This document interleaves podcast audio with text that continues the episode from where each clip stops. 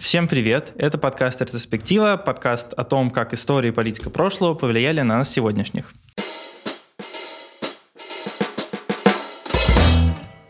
Меня зовут Федя, я занимаюсь политикой, работаю в Мосгордуме, стою в партии «Яблоко», и со мной сегодня, как обычно, Артем и Настя. Привет, меня зовут Настя, я учитель истории, и эм, в этом подкасте я за историческую часть доисторическую справедливость, я бы даже сказал. А, да, я Артем, я ведущий канал, на котором вы, возможно, смотрите, документалист. А еще самое важное, теперь мы э, все вместе, не только я, но и мы все вместе, э, не просто какое-то видео на Ютубе. Мы теперь настоящий подкаст, потому что нас наконец добавили в Apple подкасты, в Яндекс Музыку и во ВКонтакте, возможно, добавят, когда подкаст этот выйдет. Так что теперь вы нас можете не только смотреть, но и слушать, если вам это по каким-то причинам интересно. Да, пишите в комменты, какие еще платформы вы хотите видеть в списке представлю, где подкаст наш представлен. Да, да, Мы и, будем кстати, добавлять. И, и, и да. ставьте эти э, в, Лайки. в Apple подкастах отзывы пишите, что мы самые классные да, и оценки. совсем не занудные. Много звезд, да, много да, звезд, да. лайки в Яндекс. Да, это правда важно, потому что иначе никто нас не посмотрит и не послушает. Можно писать, до какой минуты вы дослушали. Там остановился на третьей, бросил, бросил, бросил на четвертый. Да, ладно, о чем, о чем говорим сегодня? Сегодня вроде как говорим об акции возвращения имен. Э, обсудим, во-первых, что такое, что это такое, почему, может, не все знают. Э, поговорим, зачем эта акция нужна ей подобные, какие есть подобные ей в России и в мире, и в чем вообще глобальный политический, исторический смысл разговоров о репрессиях, о сталинском периоде и вообще о каком-то тоталитарном опыте в истории нашей страны.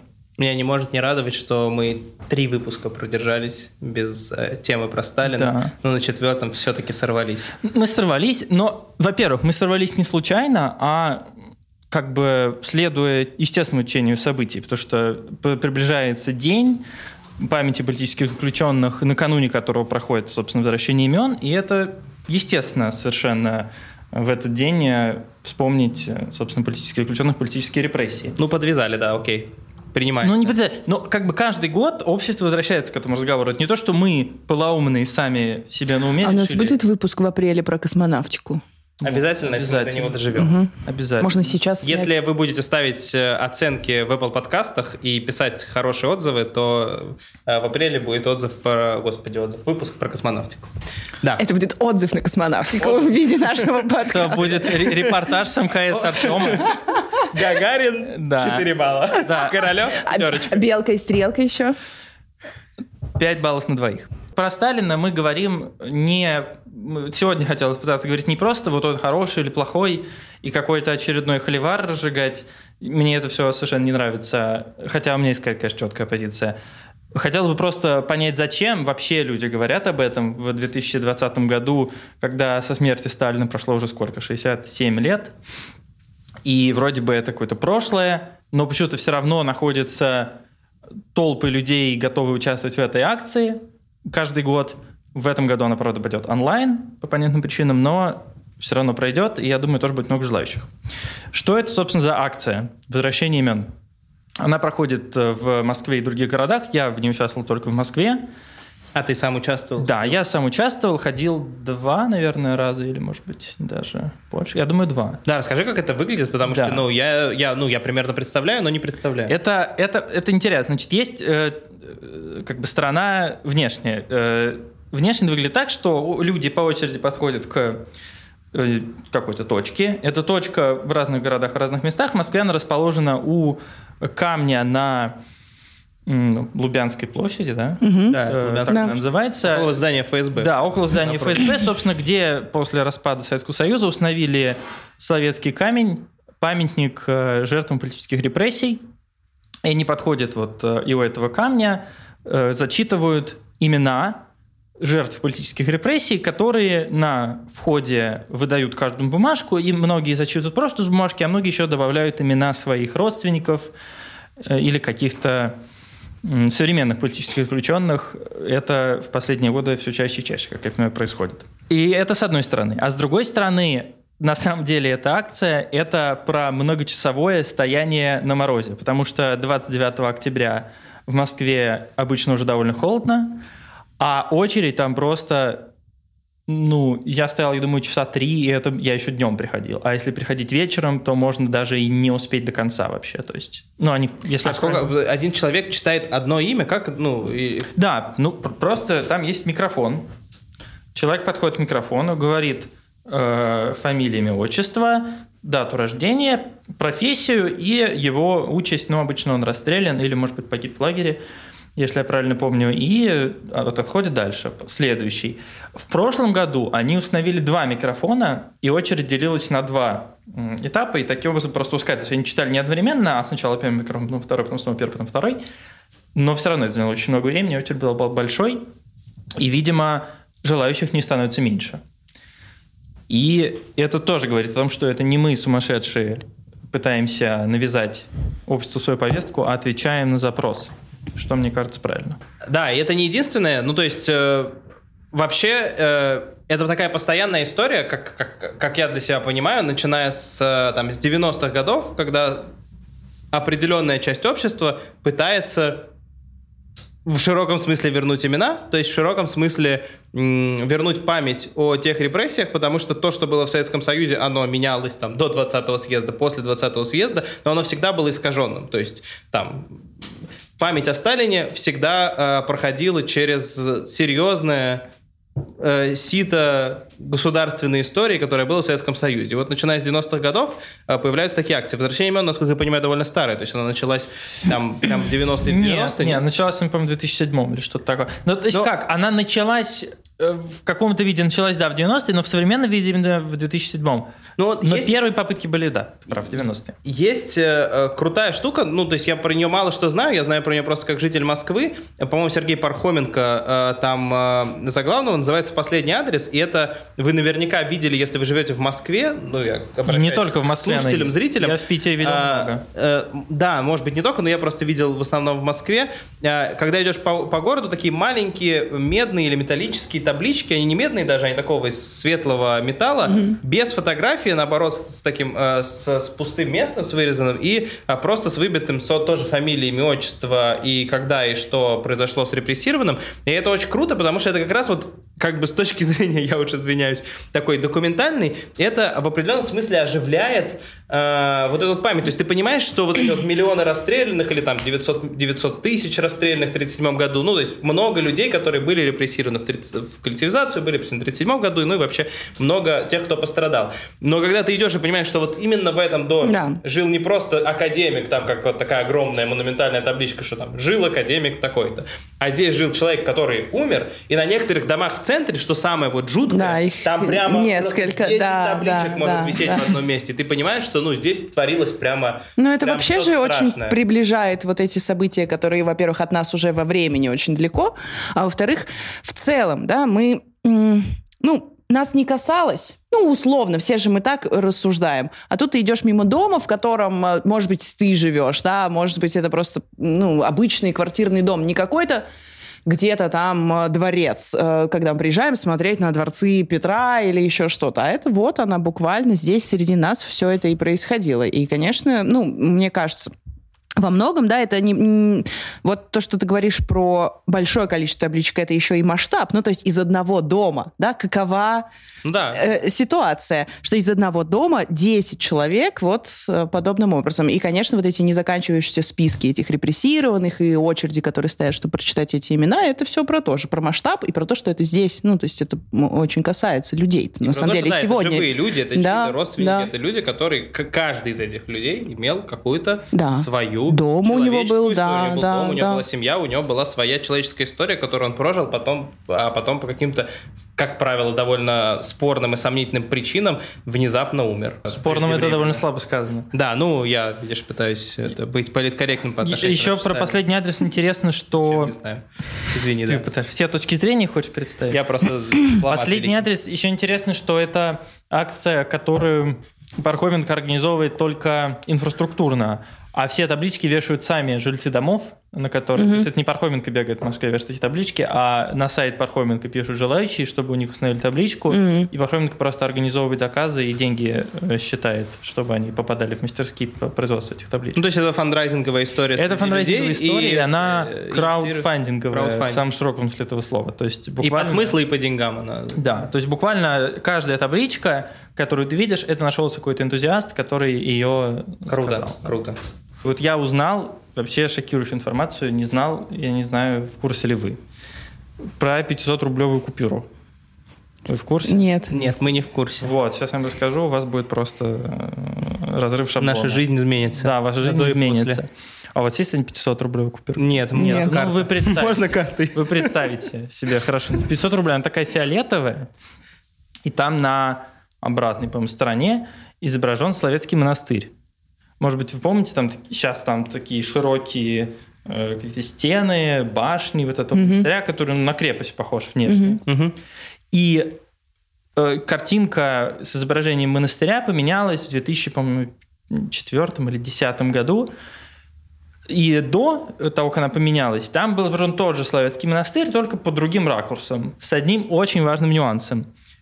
Крыши на башнях Славянского монастыря – были не с куполами, как сейчас, собственно, и в жизни, и на картинке, а такие как бы, ну, более похожи на крыши обычного дома. То есть покатые ровные, просто. покатые, угу. да, с прямыми углами. Эти крыши были такими в 30-е годы, когда там, собственно, был э, филиал ГУЛАГа. Угу. Таким образом, на этой 500-рублевке был изображен натуральный ГУЛАГ. Угу. Непосредственно советский лагерь сталинский. И по какой-то причине, как я понимаю, как-то это не, неизвестно особо широкой общественности, почему в 2000 каком-то там году решили поменять картинку и поставить купола, все чинно, солидно. Типа дореформенные, типа, ну, да, да, да, да, может и современные. Там сейчас, наверное, тоже купола, они не покатые крыши. Не знаю. Ну да. Ну, в общем, решили заменить какой-то антисталинскую повестку. Как к этому относиться? Ну, то есть, э, надо ли рисовать э, ГУЛАГ на 500-рублевой купюре? Или как, кто, кто его туда поместил? Ну, в смысле, ну, тот, кто делал эту купюру, он думал? надо или не надо. Я говорю про то, что а, раньше нам, был, как, мне был как относиться курс, к этому. Раньше был я не знаю, как относиться. Но я, мне кажется, неправильно. Мне кажется, что был какой-то сильный посыл, и была какая-то такая вот штука, которая держала нас, э, связывала нас с историей, напоминала нам о том, что это происходило. Но, откровенно говоря, да, скорее всего, никто не знал о том, что... Э, во-первых, не задумался о том, что это вообще Славки, и что там нарисовано, вообще на эту картинку не смотрел, э, не вглядывался, я имею в виду. Но все равно наличие такого символа это о чем-то говорит. О том, что как минимум в Центробанке сидят люди, которые не фанатеют от Сталина, и которые, когда принимают решение, какую картинку напечатать, могут отдать какую-то там, дань памяти угу. жертвам э, вот этой системы, которая там на Славках была. Сидели. Сидели. А потом перестали сидеть, в смысле, в Центробанке, я имею Потому что теперь купола. Да, потому что теперь это купола. Потому что времена меняются. Да, да, это правильно. Правильно. Ты говоришь, поменялись, видимо, люди и времена вместе с ними, или сначала времена, а потом люди, короче, что-то При этом интересно, что запрос культуры. общества, судя по увеличивающейся э, очереди к камню Соловецкому э, на, э, на акцию возвращения имен возрастает, ну, ну, может быть, это реакция. Я, не, я, а я вот бы скорее предположил, что это реакция. наоборот. Потому что... Соловецким, извини, Соловецким монастырем история это не, не, не, ну, здесь не так однозначно. Она, может, и растет, но в целом-то тоже. И количество людей, которые вспоминают те времена, даже там не помня их, но тем не менее, как какой-то романтический образ добрым словом, и количество тоже растет. Нет?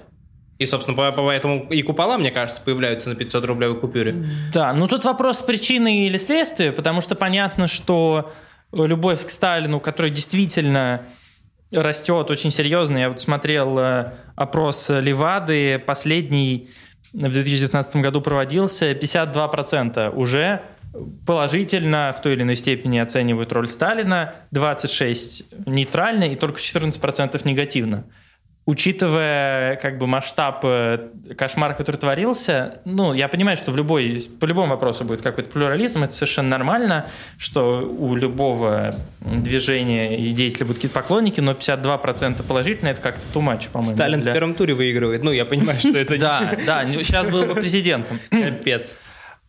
И это, конечно, так немножко напрягает.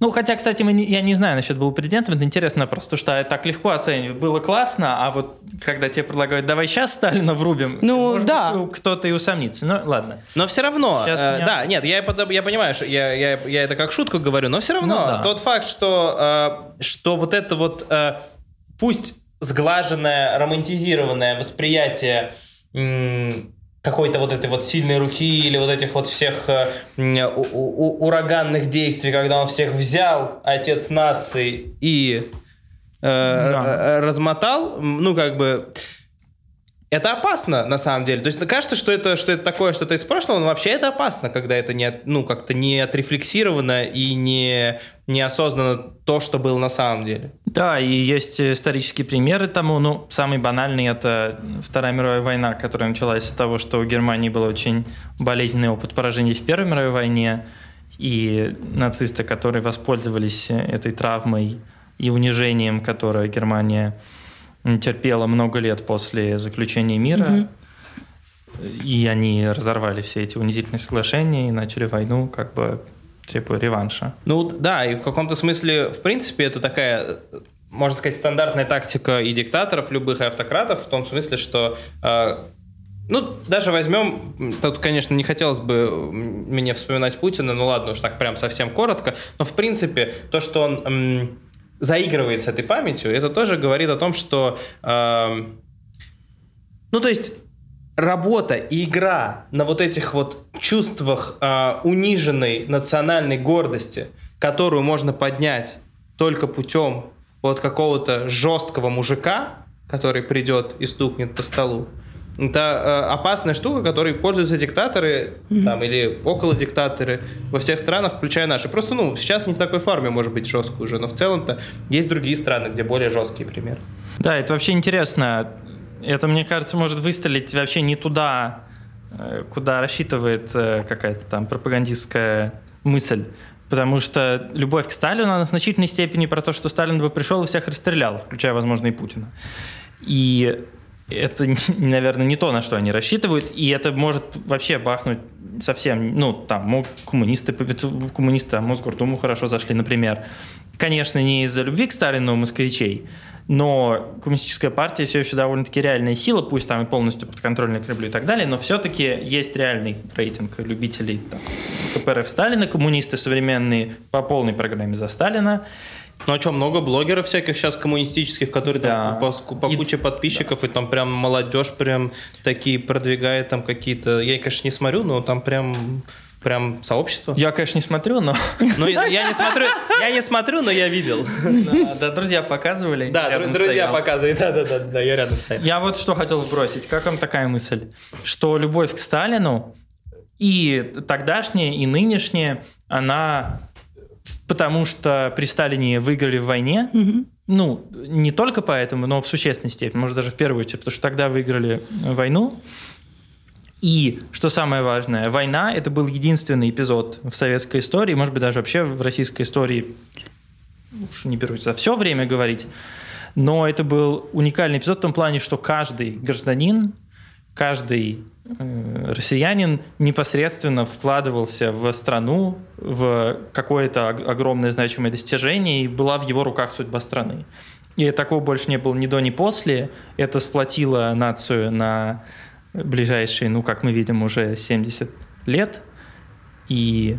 Ну, ну да. Ну, и, а еще к тому же это все еще это все еще не древняя история. Ну, то есть, э, это не та история, это, это, это та история, которую там через одно поколение помнят. Ну, ветеранов уже практически не осталось, но, но это все еще то, что, ну, как бы было вот-вот, то, что похоже на современный мир, то есть это было там не, непонятно, не в 12 непонятно. веке. Но мне кажется, что здесь вообще, понимаете, как, как я это, по крайней мере, вижу, э, в вокруг войны, вокруг победы войне и вокруг того, сколько сил вообще во все это было вложено, э, существовала какая-то, ну, очень большая, ну, условно, шум, да, шумиха в, в тот момент, ну, послевоенные годы, и все это ну, чтили, ветераны, ну, в смысле, там, э, те люди, которые тогда были живы, когда их было еще много, да, и все, все такое.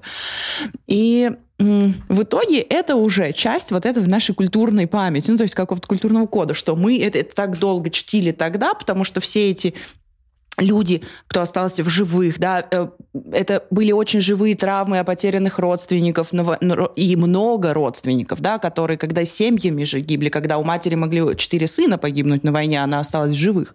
И вот эти все истории, и тогда так ну, настолько оно нам въелось, настолько это была большая травма, что и до сих пор продолжается вот это вот, ну, э, сплочение. А кто ассоциировался, да, какая личность тогда у нас ассоциировалась со всеми этими э, хорошими вещами, ну, в смысле, типа победы, да, что, да, мы же говорим о том, что они полегли не напрасно, да, кто, кто это все был у этого, у э, этого вообще, у войны было тогда лицо, да, и у победы было лицо. Ну, и да. это был конкретно Сталин. Поэтому как раз ему, а, скажем так, а, я часто слышала, ну, так вот просто в разговорах, знаете, формулировку, что да, он, конечно, там, но войну при нем выиграли, поэтому ему плюсик. И вот эта искренность, искренняя благодарность, она постепенно уходит, то что, ну, и людей уже Люди уходят, живых, да. И, и свидетелей, даже тех, кто там в детстве застал, уже все меньше и меньше. А появляется какой-то такой исторический, сказочный угу. взгляд на события давние и славные, славные, и это совершенно нормально, в этом нет ничего плохого, но это меняет восприятие. Это плохо, потому что когда история превращается в мифологию, это... Ну, то есть история — это, по сути, сейчас я обращусь к Насте, это наука.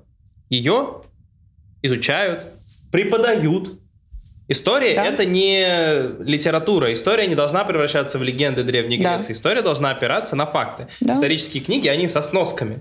Да, а да, вот это да. уже начинается типа Великий Сталин на большом корабле идет, э, Мне... как Лада, там все дела. Ну, что-то такое. Мне кажется, ты смешиваешь два разных вообще явления. Историю как науку и какое-то общественное сознание, там, вот, мифы ну, и легенды. Безусловно. Одно я говорю, что, не мешает. Ну, вот то, что... Нет, нет, нет. Я говорю о том, что вот это вот... Вот смотри, что, вот о чем мы говорим, когда мы говорим о, про вот эту отрефлексированность истории? Мы говорим о том, что мы, э, по сути, что последний адрес, что любая другая история, она тоже же про факты. Тебе говорят, вот есть факт, типа, вот этот конкретный человек, его убили зачем-то. Это это не миф, это не легенда. Как, а когда э, ты превращаешь это в какую-то такую э, байку, если угодно, то э, в этот момент э, появляется огромное пространство для манипуляции всем этим. И это ведет нас к тому, что мы э, реальную историю и реальное представление о прошлом превращаем э, во что-то, что может стать действительно опасным для настоящего. Очень ловко может использоваться и с одной, и с другой стороны. Ну, то есть в зависимости от того, кто ты чем ты хочешь манипулировать, потому что э, теми же... Э, ну, а кто написал там какое-то количество доносов, да, вот это вот известное. Да, ну, э, Довлатова. Э, да. Э, это же тоже, ну, то есть это вот смотря с какой стороны, и так это и описывается. Это та или иная большая байка. Если мы говорим про историю, все-таки как про науку, как преподавание, э, и про отрефлексированность, начинается как бы изучение истории в школе у нас э, было по-разному. Mm-hmm. Ну, то есть, мне кажется, что, например, многие даже преподаватели истории старшего поколения, ну, в общем, те же самые люди. И у них тоже есть те же самые mm-hmm. со- там постсоветские симпатии. Вот. Что происходит? Ну, у вас, конечно, школа такая классная, в смысле. Что происходит у вас э, с точки зрения, как тебе вообще кажется, что происходит в школьном образовании с точки зрения этой темы? Ну, э, я бы сказала, что здесь, с одной стороны, могут быть постсоветские симпатии, а с другой стороны, могут быть и постсоветские страхи. Э, потому что понятно, что ну, по-разному это все было представлено. В... Сейчас э, все темы и про репрессии, и про реабилитацию, э, всевозможные эти вопросы, они все включены в государственную программу, которая составлена и транслируется во все, неважно, в какой школе ты работаешь, это все есть и в истории-культурном стандарте, и может быть спрошено на, например, государственном экзамене, ну, то есть это да, все там присутствует. А мне, мне кажется, не преподавали. Но мне, впрочем, очень странно. Я не... Тоже, я... Как, как вот нам, как что нам рассказывали про Сталина, я вот вообще не помню. Тут...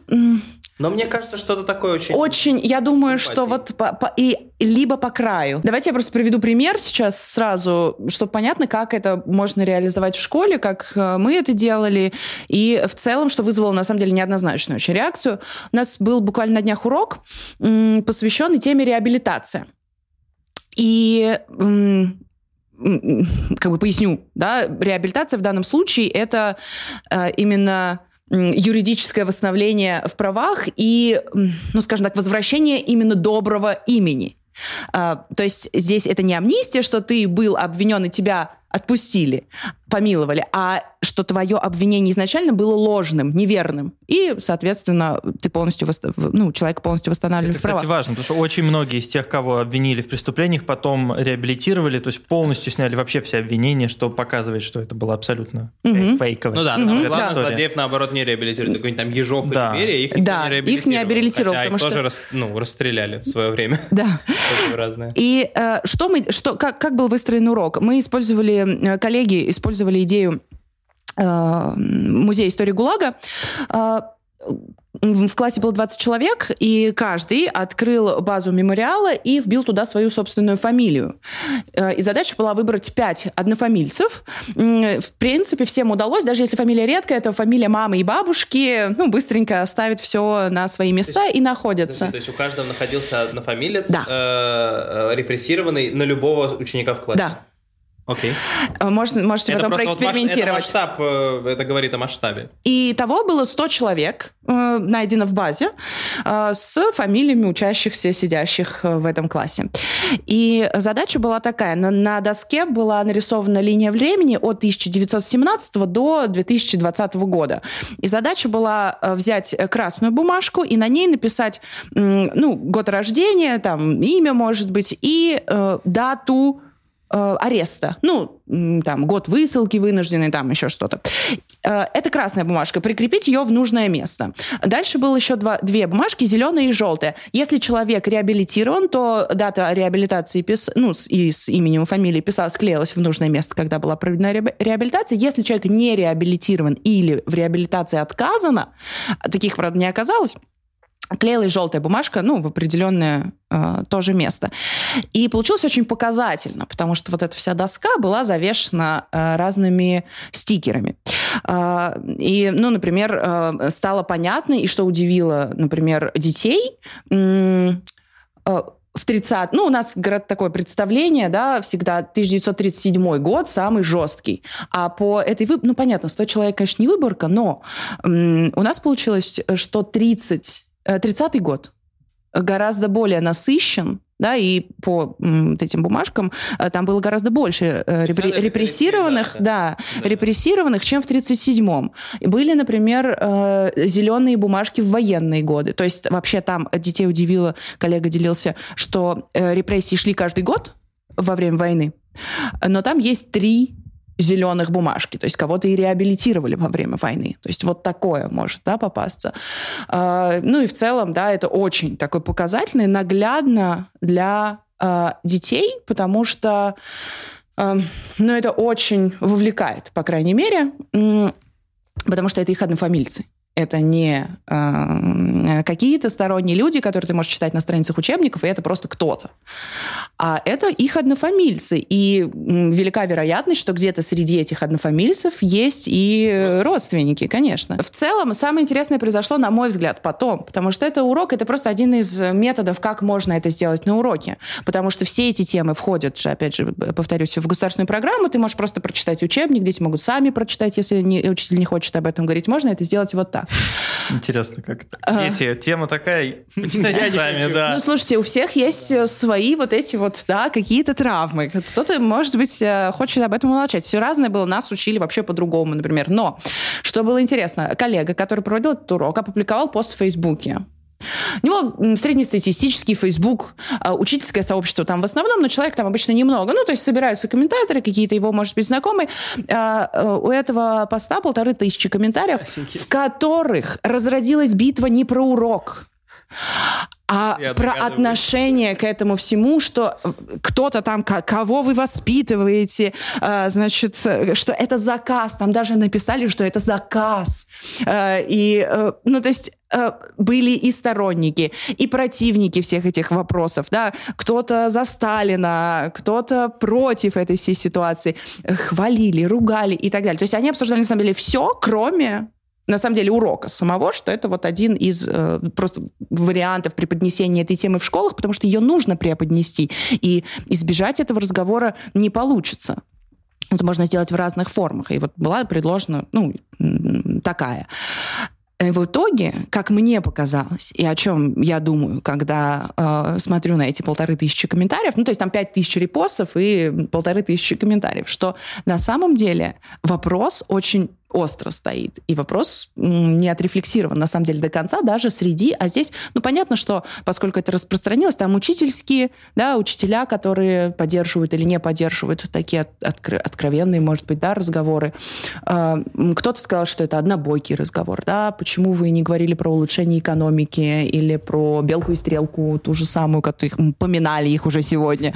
Они уже более после смерти. Но, но по, по, по, по, почему про это, значит? Ну, вопрос же тоже был про про реабилитацию. То есть там не столько про репрессии, сколько понял, про да, процесс да, реабилитации. Да, Поэтому э, оказалось, что общество на самом деле э, очень остро реагирует даже вот в таком... Э, ну, то есть понятно, что место э, Facebook — это место, где можно развести э, такую возню в комментариях. Но вполне получается, что Сейчас э, каких-то решений у общества нет. Ну, в смысле, какого-то ответа четкой какой-то там позиции. Все просто продолжают по этому поводу ругаться. Ну, это симптом, симптом того, что действительно это какая-то непроработанная, кажется, так говорят в психотерапии, травма. Угу. И есть над чем работать. В какой-то момент, так или иначе, я думаю, либо это проработается, либо это снова выльется в какие-то большие проблемы для общества. Угу. И отчасти, наверное, уже сейчас это происходит. Уже сейчас есть какие-то новые политзаключенные, даже по старым э, сталинским историям. Например, дело Юрия Дмитриева, яркий пример, когда человек, который расследовал преступления вроде бы сталинских палачей, которые давно все сами э, в земле сырой, попал в жернова, по сути, той же машины. И возвращение имен, э, возвращаясь, простите за каламбур, в начало, это в общем, логичный элемент вот этой коллективной рефлексии. И то, что люди хотят не участвовать, говорит о том, что есть запрос на то, чтобы как-то понять вообще, что это было, зачем, и как дальше с этим жить нам как обществу. Ну и мне кажется, это то, в чем стоит поучаствовать. Если вы еще не участвовали, то можете зайти на их сайт, прочитать, как в этом году она будет проходить в онлайне и записаться. И знаете, я тоже, я рад, что даже мы об этом поговорили, потому что я вот шутил вначале, что мы три выпуска продержались без Сталина, а, но на самом деле понятно, что тема очевидна, и про Сталина все постоянно говорят, постоянно спорят, и, может быть, даже мы, не знаю, добавили ли мы вряд ли что-то новое к этому, наверное, мы просто еще раз это проговорили, но мне кажется, все равно вот это как раз, это и есть та самая психотерапия общественная. Нам нужно mm-hmm. об этом все равно постоянно говорить, пока мы, ну, как-то глубинно, как общество, это не признаем. Так что спасибо, что, что мы собрались и устроили эту коллективную групповую психотерапию сегодня. Спасибо. Надеемся, вот. что вам тоже поможет да, этот ну, сеанс. А вы спасибо, что это слушали или смотрели. Особенно спасибо, если вы слушали это в подкастах, в приложениях и ставили свои оценки а, и писали нам самые лучшие отзывы. С вами были Настя, Федя. Э, Пока-пока, я думаю. Я, да, а меня зовут Артем. Всем пока. Все, пока. пока.